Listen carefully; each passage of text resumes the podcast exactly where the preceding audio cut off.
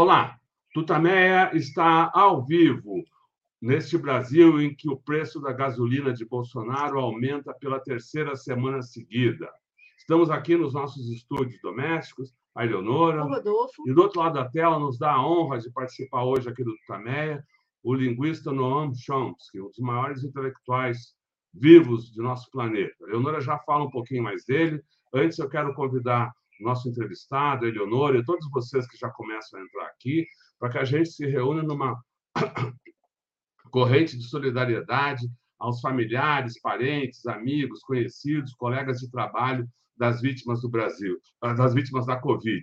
São vítimas também de um crime de Estado perpetrado pelo Bolsonaro e seus acólitos, que uh, deixaram de obedecer às orientações da Organização Mundial da Saúde e das instituições médicas e científicas brasileiras. Em vez disso, fizeram o que todos nós acompanhamos aqui, e o resultado é que temos, uh, uh, nesse momento, uh, seis, até às, 20, às 18 horas de ontem, segundo o consórcio da imprensa, 688.205 vidas perdidas por causa política de Bolsonaro na pandemia. É um crime contra o Brasil. Eleonora. Good morning, Noam Chomsky. It's an honor for us to have you here, Tameya. Uh, thank you so much for uh, staying with us. Uh, Professor Chomsky, what's the importance of Lula's victory for the, uh, for the world? The main impact of his victory will, of course, be in Latin America uh, the surrounding countries uh, do have progressive leadership, which is deeply embattled in their own societies, particularly in Colombia. The Petro Marquez government is uh, a real break in Colombia's history, has a chance to uh, end the uh, horrific uh, atrocities of the past 70 years and move this rich, uh, potentially very successful country in a different direction, but it has a strong opposition and uh, international and domestic and uh, international investment community and others. Uh, the Lula victory may enhance its possibilities of moving forward. Could have the same impact on Chile, uh, reaching, in fact, as far as Honduras, which also has a somewhat progressive government. There are these forces throughout Latin America, and uh, Lula's victory and what he can achieve in office should impel them forward. For the world, I think it's a different issue. Uh, Lula, during his first terms early in the century, uh, did become a major voice for the entire global South. And I think he may be able to resume that position. Uh, that could have a major significance.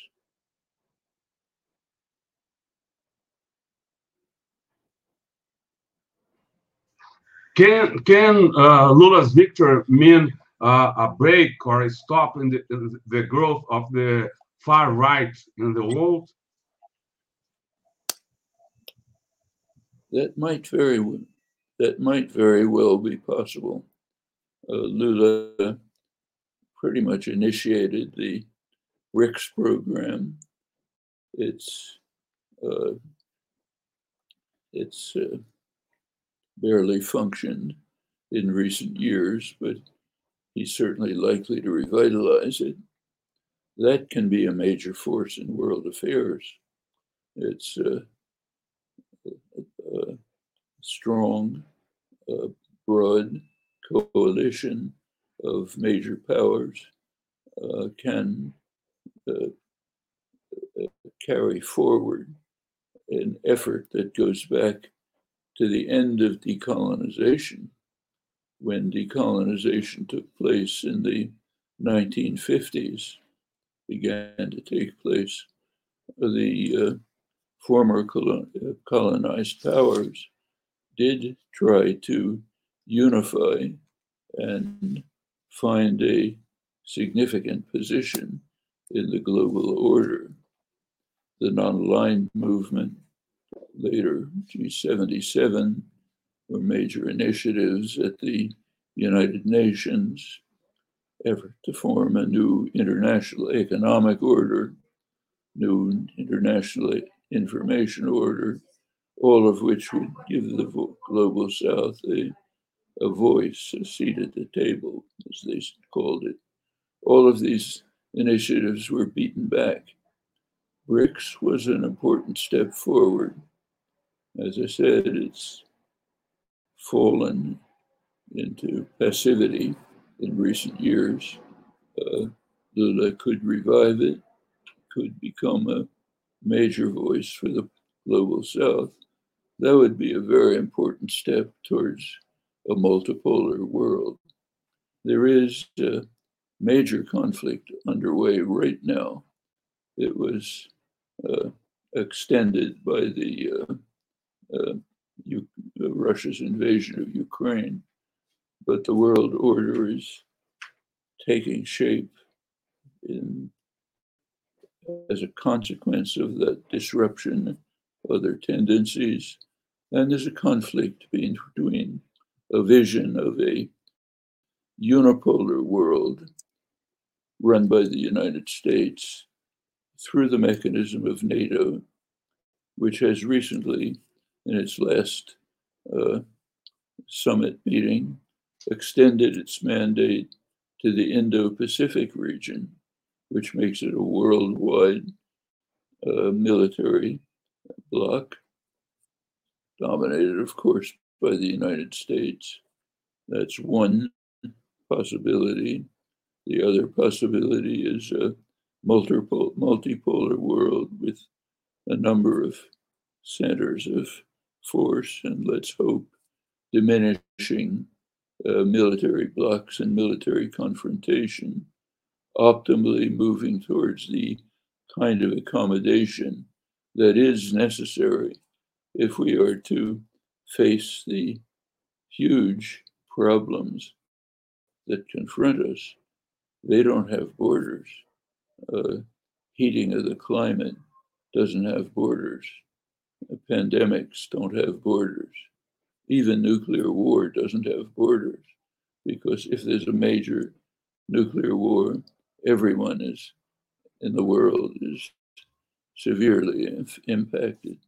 The major powers must find a way to accommodate with one another and in a multipolar world, the South should have a significant voice in how this takes place.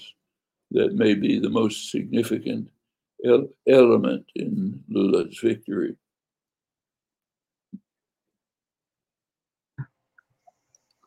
So, what you mean is that Lula can be a voice for the peace in the world.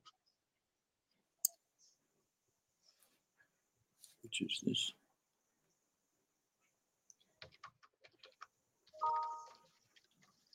I don't know. I think she's going to put in the chat. Mm.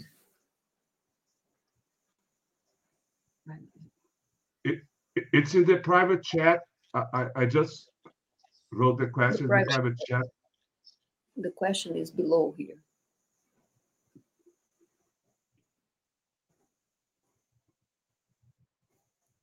This one.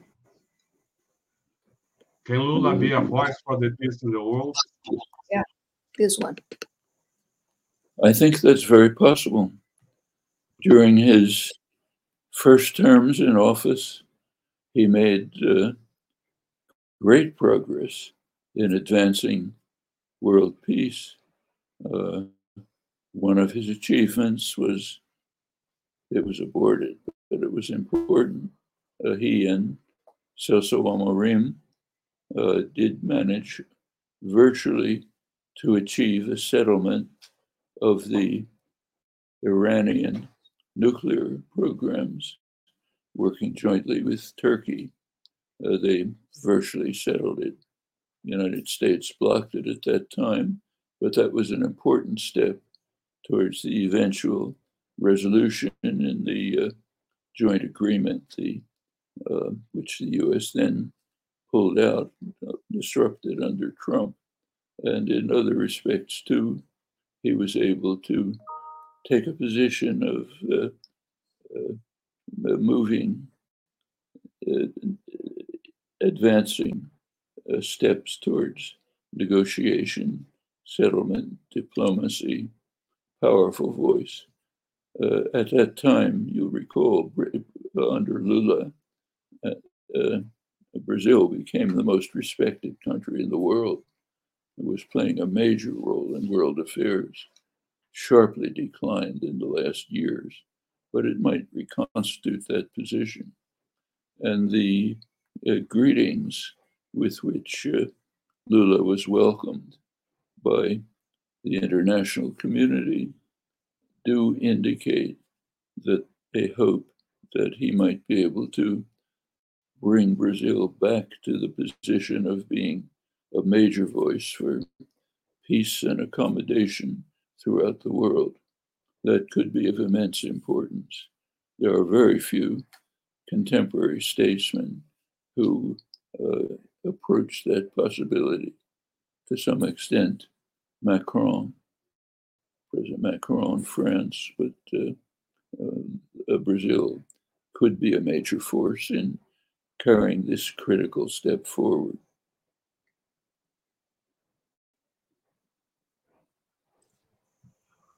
So we are we are going back to, to the to the order of the questions. We are now we are, we are going to, to to make some questions about uh, the Brazilian election. Uh, it's the first question about the uh, Brazilian election. Uh, despite the, the major victory of Lula, there was a considerable part of the people that voted for Bolsonaro. Uh, how to explain that, considering uh, the situation uh, that Bolsonaro brought Brazil with unemployment, hunger, and hate and violence?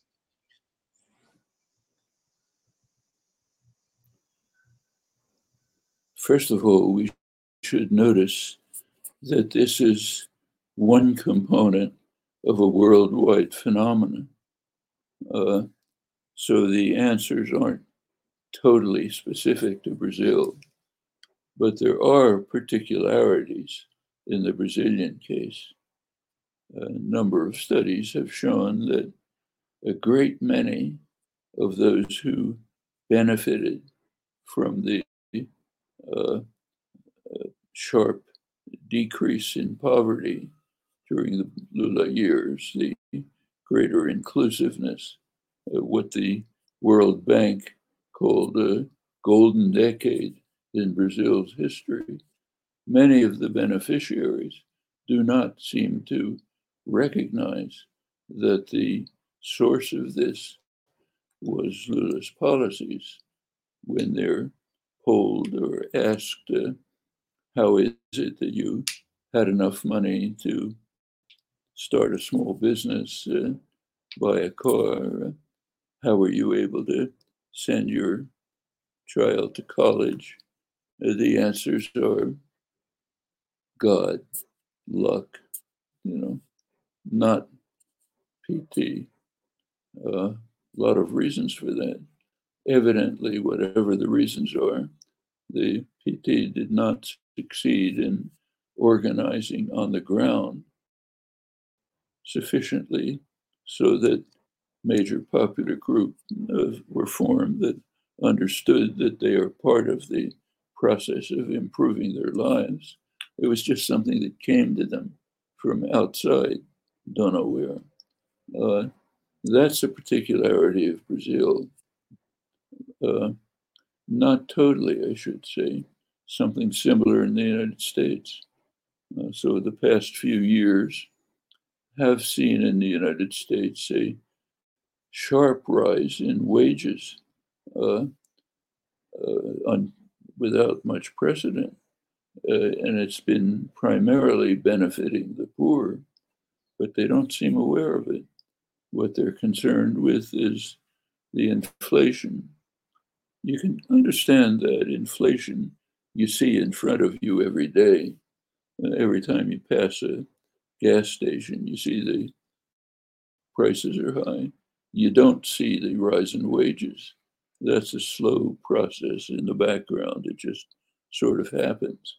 So the end result is you find many people who have gained considerably from Biden's policies think that he's destroyed the economy because they're looking at the prices. So it's not unique to Brazil, but there are specific aspects. Uh, overall, throughout the world, I think much, something much broader has happened. We have had 40 years of a of neoliberal programs initiated in the United States and Britain and spread over much of the world. And one of their major their, their major effect has been to enrich a tiny sector of the population, create uh, social dis- disrupt the social order, break down social systems, destroy labor unions. Uh, the end result is just a world of people who are disillusioned, angry, resentful. They don't exactly know why, just nothing works for them. They don't trust anything. Uh, many of them move to uh, uh, evangelical religions, which at least offer them something. Uh, many are just prey for demagogues who can say, I'll save you, even while working for their torturers. Now, that's a worldwide phenomenon. You see it everywhere with their own particular aspects in particular countries. So, uh, uh, considering that, is it possible to debate with a person of the far right, or there is a, a process of coll collective blindness in these groups? The answer had better be yes, it is possible. They are human beings. They have concerns. You can understand them. There are people who are suffering. They don't understand the reasons why they're suffering. That's prey for demagogues. But it can be changed. We have plenty of historical evidence for that. Take a look at Germany. In the 1920s, Germany was the peak of Western civilization in the arts, in the sciences, uh, philosophy. It was regarded as a model of democracy. That was the 1920s. 1930s, Germany descended to the absolute depths of human history. Huge masses of people were dedicated to Hitler's grotesque policies. They had the same genes, same culture. You go 10 years further, they're moving back to what they were before, uh, becoming the main productive center of uh, Europe, uh, recovering their position in the international culture. Same people. So, in answer to your question, yes, it is possible. And furthermore, every effort must be made to pursue those possibilities. We have to face it cannot be overstated that the human species is now facing problems, questions that have never arisen before. We literally have to face the question is the species going to survive or is it finished? And we have to join together to answer that question properly cannot be divided, not among peoples, not among governments. Uh, what is the weight of, of fake news in the advance of the extreme right around the world? Uh, why fake news uh, pro proliferate and how? how to explain uh, uh, that has such an echo in the population? Well, I think there are, partly there are technical answers. The rise of social media has given an enormous opportunity to those who want to disseminate uh, crazy propaganda, uh, conspiracy theories, all kind of uh, insane ideas. And furthermore, they have plenty of money behind them. So they can do it um, basically with bots. You have uh, not people, just automatic sending of uh, huge numbers of uh, what are called now fake news, invented claims, charges of all kinds. You saw that dramatically in the 2018 Brazilian elections when WhatsApp was used to disseminate crazy stories and denunciations, which are repeated over and over, and people hear them don't hear anything else. The other side of the story is the same breakdown in the social order that I mentioned before. When labor unions were alive and functioning, they provided defenses. They provided means by which people could come together, think things through, talk, discuss, deliberate, make plans, cultural activities. I remember this very well from my childhood in the Depression. My family were first generation immigrants, mostly unemployed, working class. But the labor movement was their savior. Uh, my aunts, who were unemployed seamstresses, were members of the International Ladies Garment Workers Union. It wasn't just the, the wages, they had cultural activities, meetings, concerts, even a brief vacation in the, um, the nearby hills where they had a resort. It was just an entire life. When people come together, they can defend themselves. And the masters of the uh, world understand that very well. Go back to the origins of neoliberalism 40 years ago, Reagan and Thatcher. What was the first thing that they did? Both attack the labor movement. They immediately launched a major attack against the labor movement using illegal methods to break strikes, uh, uh, strike breakers uh, violating all laws, opening the doors for the corporate sector to move in with massive efforts to under uh, techniques uh, to undermine organiz- organizing the uh,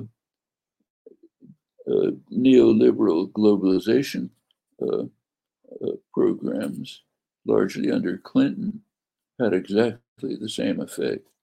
They were designed to undercut labor and uh, benefit private capital, setting workers in competition with each other around the world instead of organizing and working together.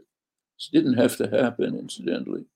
The labor movement had alternative programs internationally to try to develop a globalization project that would benefit working people instead of being basically an investor rights program. They were beaten back. It's class war. Neoliberalism is violent, savage class war. And it has had the effect of breaking people apart, separating them, leaving them defenseless, so what happens is what you describe fake, so-called fake news comes along, they have nobody to talk to. You get it on your device, you see it, uh, somebody else repeats it. Uh, there's no organized movements that counter it. It's rather similar to the failure of the PT to get people to understand where their benefits were coming from during the Lula years. Same kind of failure of organization. Should mention the positive side.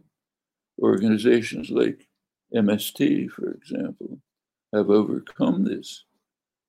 The major popular organization in the world has brought people together, struggling together, achieving a lot, maybe linking up with the homeless movements that are developing in the cities. These could be important counterforces, the germs of important counterforces. And that's the way to combat fake news, uh, poor people voting for their oppressors, other things like this. You have to have means of defense. That means organization.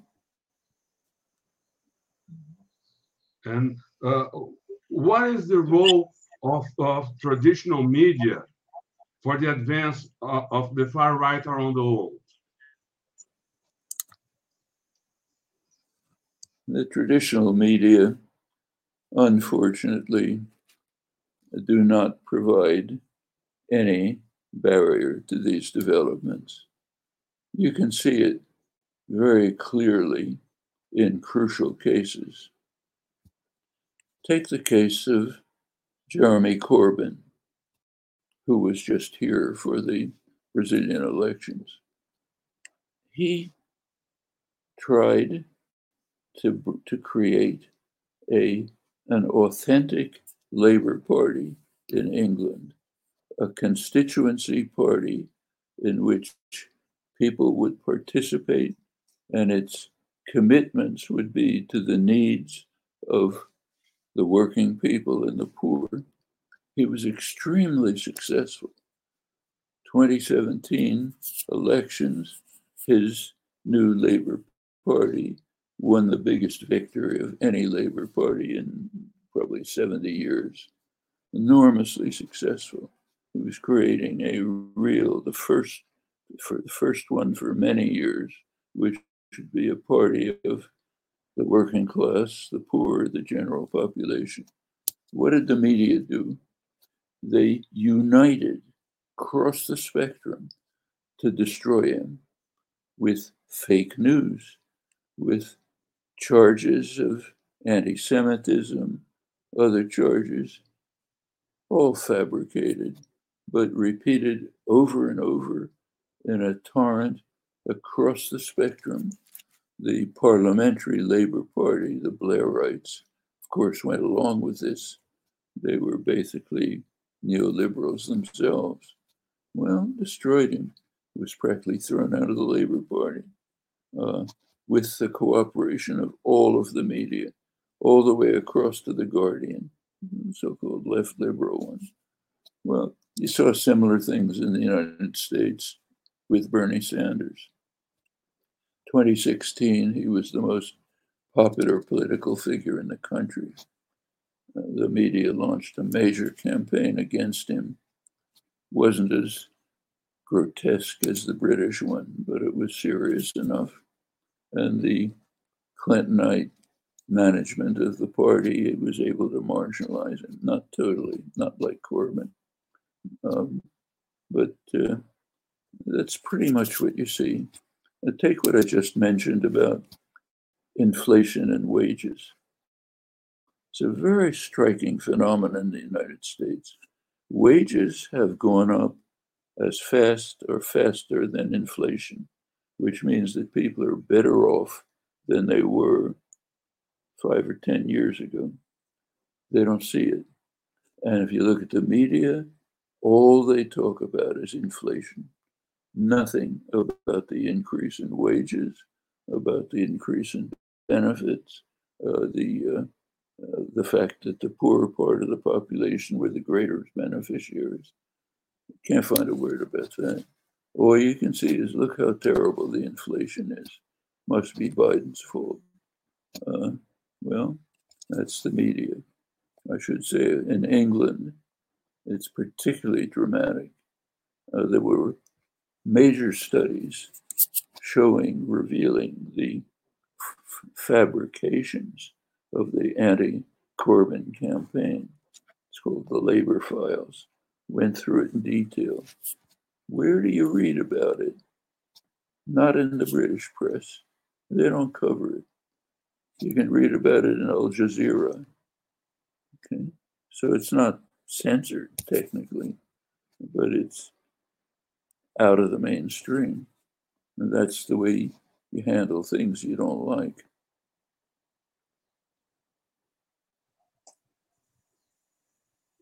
So uh, the far right, right, acts uh, with the same methods around the world. Is there like a, a single command? What is its overall goal? And how to explain its efficiency?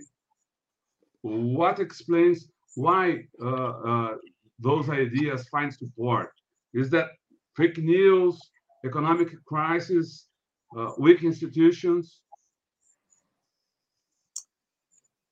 I wouldn't say there's a single command like a director sitting somewhere who gives the orders.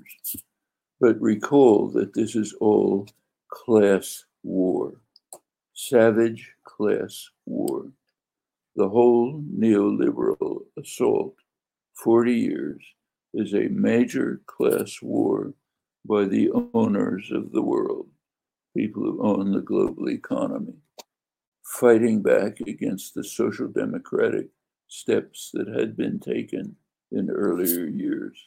So they don't have a single command, but they have shared interests. Uh, when you see capital flight from a country that begins to move to the left, or you see uh, the stocks, stock market declining, investors pulling away. It's not that somebody tells them to do it, they're unified. And in fact, they have plenty of coordination. You may recall that Margaret Thatcher opened the neoliberal assault with her claim that there is no society. There are just individuals trying to survive somehow in the market. She was smart enough to know that she was lying. There's plenty of society for the rich. For the rich and powerful, there's a complex, integrated, powerful society. Trade associations, chambers of commerce, uh, huge lobbying groups, uh, international uh, organizations like the Davos meetings, many others. The rich and powerful work together they don't have a unified command. It's not a dictatorship. They have shared interests. They have organizations which push forward their policies. That's part of class war. Lots of organization for, for the rich and powerful, nothing for everyone else. Actually, uh, Adam Smith talked about it 250 years ago. He said, The masters of mankind in his day, that was the merchants and manufacturers of England, make sure that they are the principal architects of government policy and that their own interests are very well taken care of, however grievous the effect on others. And they follow what he called their vile maxim all for ourselves, nothing for anyone else. That's 250 years ago early days of modern capitalism. Very good description of the kind of class war that is constantly fought. And unless the general population is organized and resists, the masters will win. They'll be able to pursue their vile maxim. That's what we've been witnessing. And it's quite dramatic to see what's been achieved. Take again the United States, the most important country.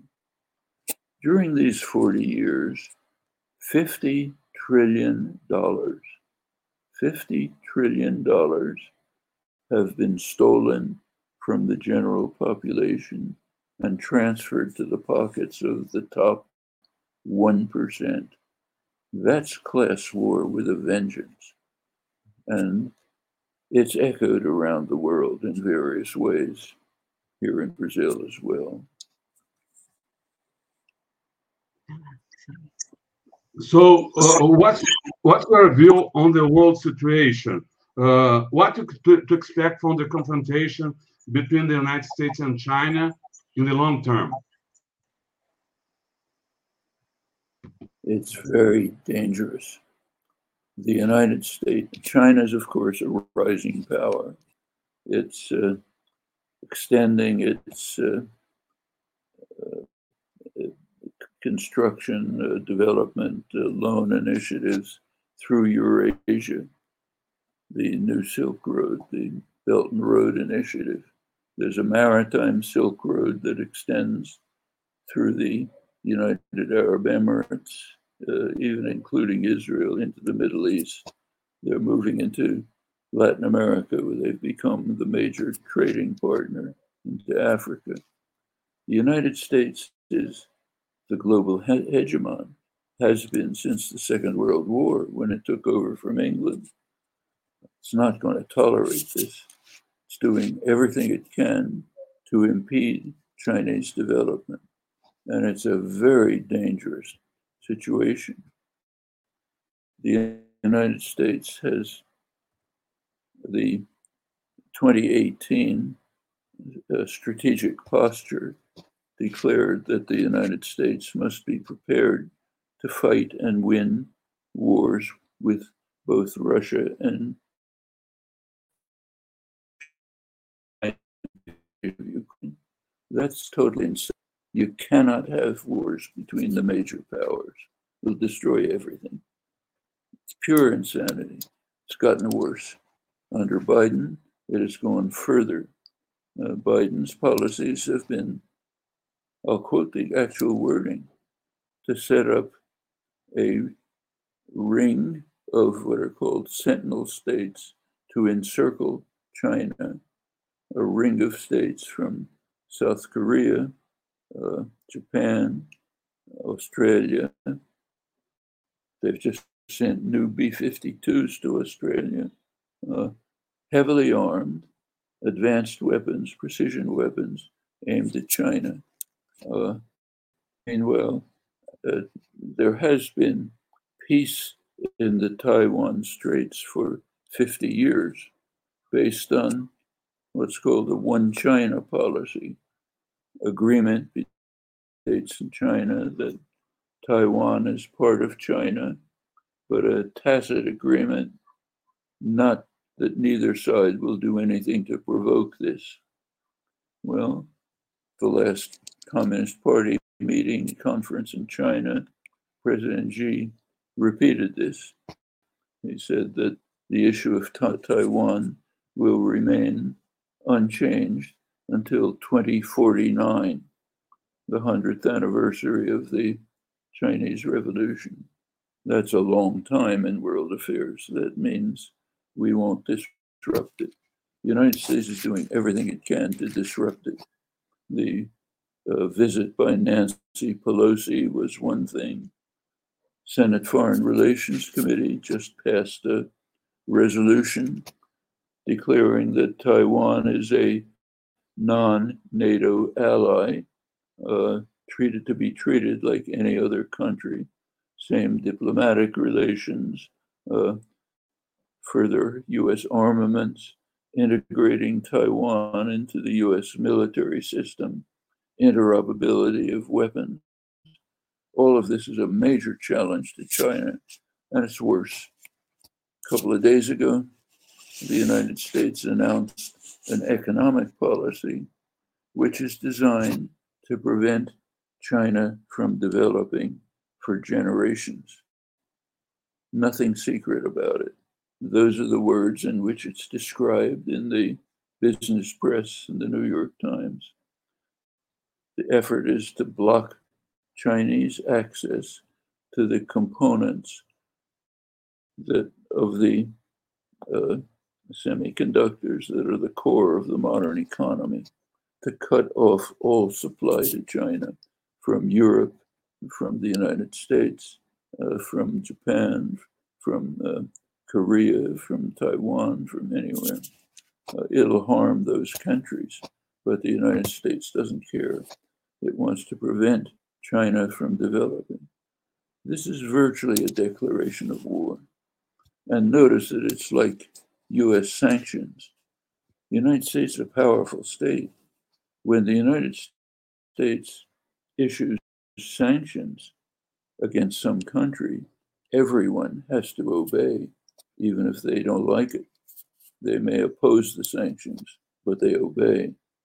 You see this dramatically in the case of Cuba. The whole world is opposed to the sanctions. UN vote 184 to 2, United States and Israel, but everybody obeys them. If Cuba wants uh, syringes to give uh, vaccinations, Sweden can't provide them because the United States is too frightening. Uh, same with the US attempt to cut China off from development. It'll harm South Korea, it'll harm the Netherlands, China's a big market for them, but they're going to have to obey. Uh, you can't step on the toes of the global hegemon. Uh, so that's what we're moving towards.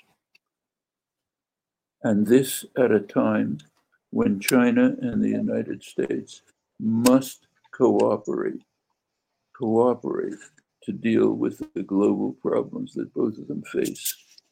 It's a shocking situation. Uh, so, uh, uh, what can we expect from the uh, war uh, in Ukraine?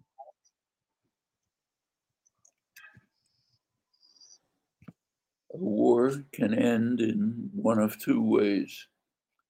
Either one side capitulates or there's a negotiated settlement. Those are the options. Well, is Russia going to capitulate? You hear a lot of propaganda about that, but is it likely? Is it likely that if, say, Putin faces defeat, suppose that that, happens, is he just going to pack his bags quietly, uh, go away, uh, to total defeat and oblivion or worse? Or will he use the weapons that we all know he has, conventional weapons, incidentally, not nuclear, simply to destroy Ukraine? The longer we, uh, if you notice, US and British military analysts were quite surprised at the limited character of the Russian invasion. They expected, in fact, they were planning right away to bring Zelensky out of the country and set up a government in exile because they assumed that Russia would fight the kind of war that the United States and Britain fight. When the United States and Britain attack a country, they go right for the jugular, destroy it, destroy communications, energy, uh, anything that allows a country to function. Destroy it in the first days. Shock and awe. Russia didn't do that. The long, and they don't understand why.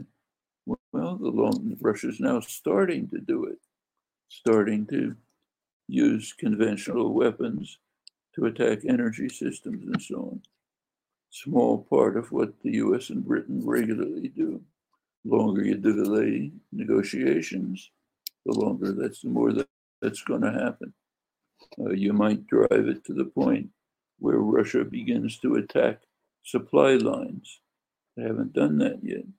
That puts them into confrontation with NATO. Then you could move right up to a terminal war. Once you set one foot on the escalation ladder, it's very hard to stop every war, war game that's carried out shows then, well, what's US policy? U.S. has an official policy to fight the war to severely weaken Russia, meaning no negotiations. Ukraine follows along, take even stronger position. For them, it's suicidal.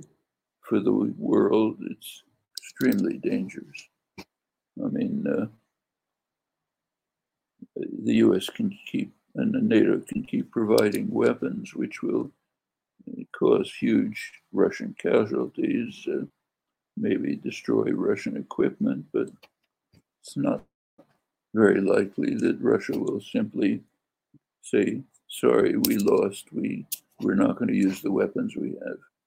It's a tremendous gamble with not only the future of Ukraine, but the future of the world because of the threat of war. Meanwhile, there's tens of millions of people facing starvation from the closing off of the grain and fertilizer exports. Uh, there simply have to be moves towards negotiation and diplomacy. In the United States and Britain, anyone who proposes this is subjected to a vast campaign of vilification and demonization. Uh, you just saw that a few days ago in Congress. The so called Progressive Caucus and Comicus put out a very mild statement saying, along with supporting Ukraine, which we must do with weapons, we should also be thinking about possible diplomacy. The attack across the board was so overwhelming that in 24 hours they had to retract it and say, oh, it was a mistake. We didn't mean to release it. It's pretty much the same in Britain. It's not true in Europe. In Germany, uh, three quarters of the population wants to move to negotiations. Similarly, in other parts of Europe, there are parts of Europe like Poland or uh, Lithuania where they want to just let's go after the Russians. But uh, and the, the rest of the world, almost the entire world, is calling for negotiations and diplomacy. Uh, the United States commentary in the United States is very angry because the world won't go along with us. They don't want to have any part in this war between the United States and Russia. Uh, and uh, when they hear these this rhetoric about uh, United Nations Charter and uh, international law and so on, the whole global South just cracks up in ridicule. This is what you've been doing to us for hundreds of years. And you're continuing to do it now. Now you're talking suddenly about international law. I mean, and the US can't understand that. Uh, it could give you some interesting details. But uh, that's the way the world is shaping up. Uh, there is, we are hearing finally from mainstream sources, foreign affairs, that we have to start thinking a little bit about diplomacy. It's going to be, it's essential that this war be brought to an end before there are more horrors. And there could be very serious ones. Yeah. So, uh, about is the nuclear risk higher today than it was a year ago?